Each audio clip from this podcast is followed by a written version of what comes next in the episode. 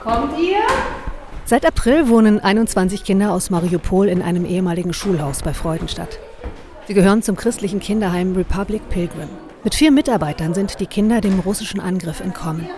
Inzwischen lernen sie zwei bis dreimal die Woche Deutsch, jetzt vor Weihnachten mit Hilfe eines Krippenspiels. Denn euch ist heute der Heiland geboren, welcher ist Christus, der Herr in der Stadt Davids. Beim Lernen gibt's oft Grund zum Lachen. Die Späße sind wichtig, denn was sich flüssig anhört, ist hart erarbeitet. Die Heimleiterin Tanja sagt, es ist für uns sehr, sehr wichtig, dass diese Weihnachtsgeschichte auf Deutsch ist.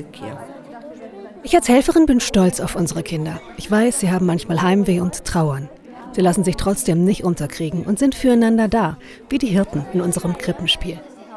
Macht euch ein Lager aus den Decken, es ist schon spät. Ich halte Wache.